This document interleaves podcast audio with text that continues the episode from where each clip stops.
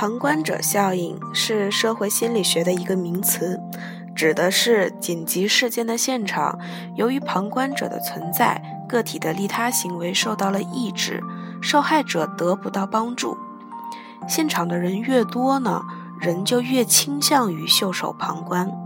没错，您没有听错，现场的人越多，人就越倾向于袖手旁观，受害者获得帮助的可能性就越小。这种现象违背了常理。我们通常会认为啊，在现场的人越多，受害者得到帮助的可能性越大。然而事实却并非如此。欢迎收听荔枝 FM 六七四六五八，这里是由小丸为您主播的茶小丸的茶生活。在节目的开始，小丸向大家介绍了旁观者效应。那么今天就是想用这样的方式跟大家一起来聊一聊，越来越多的，包括我们自己的冷漠的旁观者。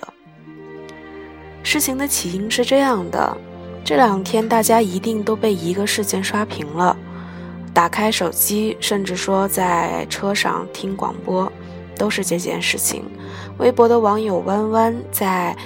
北京的一家宾馆里遭受到了一位陌生男子的一个呃拉扯，甚至于施暴。然而这件事情引起舆论纷争的在于。当时是有旁观者在场的，在男子向弯弯施暴的过程当中，周围一直是有一个宾馆的工作人员，然而他并没有出手阻拦，甚至说后来有两个客人，然后在路过的时候也是产生了犹豫，到底要不要上前去阻止这场暴行，最后还是一个同样被社会视作是弱势群体的女性伸出了援手。帮助弯弯逃离出了惨遭可能一些更邪恶的呃结果这样的一个处境，所以小丸今天就想借着这个事件，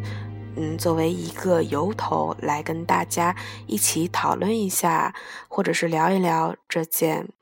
真真正正在发生在我们周围，甚至我们每一个人都在。便渐渐的变得冷漠的这个事实。接下来先给大家讲几个故事吧。这些故事其实，在心理学上都是旁观者的效应。比如说，二零一一年十月十三日的下午，广东省佛山市两岁的小女孩小月月被汽车撞倒，而且碾过了。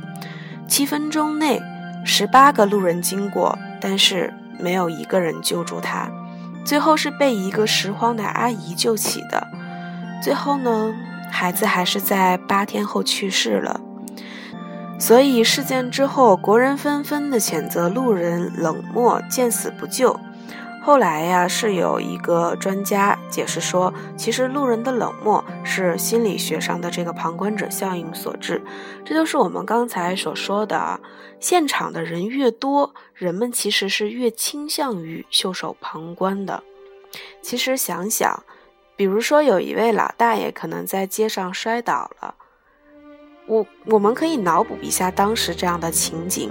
一定是周围围满了人，然后大家再去想到底服不服。抛开这种道德上的一个层面来讲的话，其实大家心里还是有一个希望的，就是希望其他人去服。所以这就导致每个人的出手的几率其实是在变小的，这也就是为什么会有旁观者效应的。其实，旁观者是一个旁观者效应，是社会心理学的一个名词。它这个概念的诞生呢，是在一九六四年发生在美国的一桩谋杀案。故事是这样的：一九六四年啊，三月十三日，纽约二十八岁的女子吉蒂·吉诺维斯，在自己的住所附近被一个持刀的歹徒所袭击。整个过程呢，持续了是有三十五分钟之长，然后引起了女子的邻居的注意，凶手一度还逃离了，但是很快又折返继续行凶，最后把他杀死了。据报道，他有三十八个邻居目睹了此事，但是没有一个人出手相助或者是报警。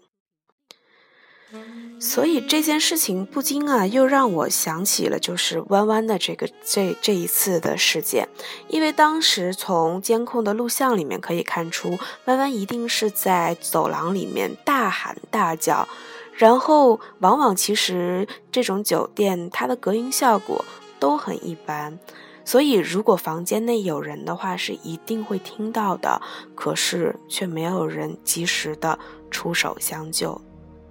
所以现在有一个，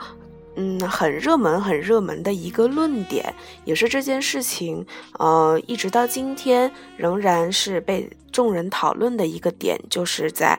这件事情发生了之后，很多的媒体、很多的这样的一个社会的报道的方向，都是在告诉女性说，你们。要保护好自己，然后要做哪些哪些的准备。当你们遇到危险的时候，一定要自救，然后有怎样怎样的自救方式。当然，这样也是出于女性同胞的，呃，一种考虑啊。但是我也很欣赏一句话，就是说，难道今后女性同胞不会武功就不能出门了吗？其实，更多的我们应该是去思考。为什么更多的我们现在就人情冷漠到这种程度？女生出门都要靠自己吗？那么旁观者为什么不能向前走一步，然后去救救这个女孩？所以可能今后碰到这样的事情，我小丸在这里面呼吁大家：碰到这样的事情，无论他的初衷是什么，只要有施暴的行为，只要有暴行出现。我希望大家，包括自己，都可以出手去援助那个弱势的一方，这样也是保证我们每个人自己的安全。好，闲话不多说，我们接下来再谈这个旁观者的效应啊。刚才说那个女子呢，就有三十八个邻居都目睹了这件事情，但是没有一个人出手相救或者是报警。所以啊，当时《纽约时报》的头版也报道了这件事情，在美国的国内引起了轩然大波。由此呢，美国民众和媒体展开了关于人性冷漠的大讨论。你知道，在美国很开放，所以他的民众和媒体喜欢去讨论关于人性、关于人权的这些事情。所以，一批社会评论家站出来，高调地发表言论。认为呢，此案是具有非常重要的意义的。冷漠已经成为大城市的一个特征。他们得出的结论就是，美国的社会正在变成一个冷漠的社会。然后，由于媒体的不断的渲染，事情越炒越大，最后还出了一本书。然后，也有专家和学者去研究，提出了与众不同的这样的解释。其实。无无人帮助吉诺维斯的原因，恰恰是因为他的邻居多达三十八个，所以人越多就越没有人去帮助受害者，因为责任被分散了。这也是看最近也是因为弯弯这件事情，然后有很多人在那个微博上提醒说说女性遇到困难的时候怎么样自救，其中就有一点啊。说你不要说大家来救救我，一定要指着某一个人说你快来救我，这样可能就把所有的责任都放在一个人的身上，然后给他压力，这样你获救的机会就越大。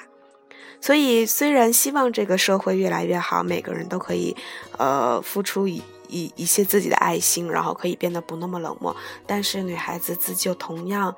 学一点武功防身也是好的呀。好，我们接下来再去谈论，呃，第二件事情，就是一个关于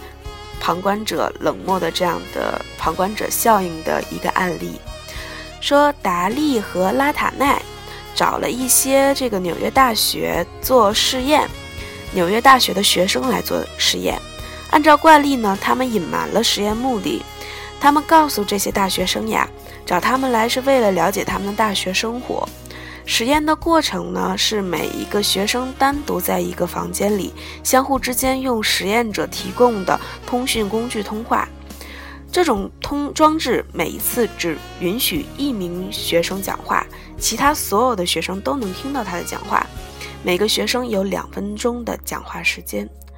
实验者呢，把学生分为三组，让他们处于三种不同的实验条件下。这是这个实验的关键所在。第一组的学生被告知呀，他们只能与另外的一个人交谈。第二组的学生被告知，他们将与另外的两个人交谈；第三组的学生被告知，他们将与另外的五个学生交谈。当然，这其实是呃实验者的一个骗术。他们其实是每一组只有一个学生是真正的被试的，其他的声音其实都是录音。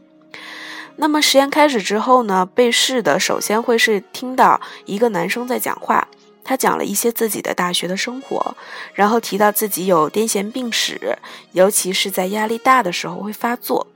他讲完之后呀，就轮到下一个学生讲话，在一组当中呀，就轮到被试讲话的，而在另外两组当中，可能有另外一些学生讲。一轮下来之后呢，又到了第一个学生讲话的时候，此时突发事件发生了。该学生需要讲话不久就癫痫发作，断断续续的发了一些求救的声音，说我我我的癫痫病啊就要发作，我需要一些帮助。如果有人愿意帮助我的话，我我要死了，然后帮助癫痫等等这样的话语啊。然后面对这样的突发事件呢，三组却有着极大的不同的反应。不知道大家听懂了吗？其实这个实验呢。就是说，呃，他其实每一组做的实验是一样的，只是每一组的人被告知他们的情况不同，结果，旁观者介入紧急事态的这样的一个社会意志，咱们就简称这个旁观者效应就发生了，因为结果。发现第一组的平均反应是不到一分钟的，而第三组接近了三分钟。也就是说，知道这件事情的人越多，在场的人数越多，那么就有越少的人，或者是越慢的速度来提供这样的一个反应。所以，这其中有一个重要的机制，就是说责任扩散。所以啊，西方有谚语说，没有一滴雨会认为是自己造成了洪灾，让人深思。所以希望大家在今后碰见一些呃紧急的事件的时候，无论周围有多少的人，请大家摒弃心中的那一点点的小恶魔，去尽量的以最快的速度做出一个正确的选择。怎么说呢？其实，由于这件事情的发生，小丸的心里其实也想了很多，然后觉得也挺恐怖的。因为渐渐的，我会觉得自己都会变得冷漠，然后旁观者的冷漠，其实我们只要用心的，就是留意留意一些新闻的话，我们就会发现，其实旁观者的冷漠在全世界范围以内。造成了是大量的悲剧的，就像二零一零年的时候，记者有一位说四十多岁的一个英国的女士，在 Facebook 上，然后发布这个自杀的遗言，她的上千名线上的好友没有人报警或者是帮助她，一直到第二天，警方发现了他的遗体。二零零八年的时候，说一位美国的有一个男子把自己的儿子活活的踩死，他的家人、朋友和路人都在围观，却没有人制止。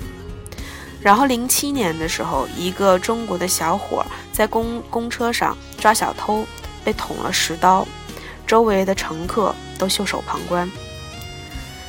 这些事情其实与道德的谴责都无济于事。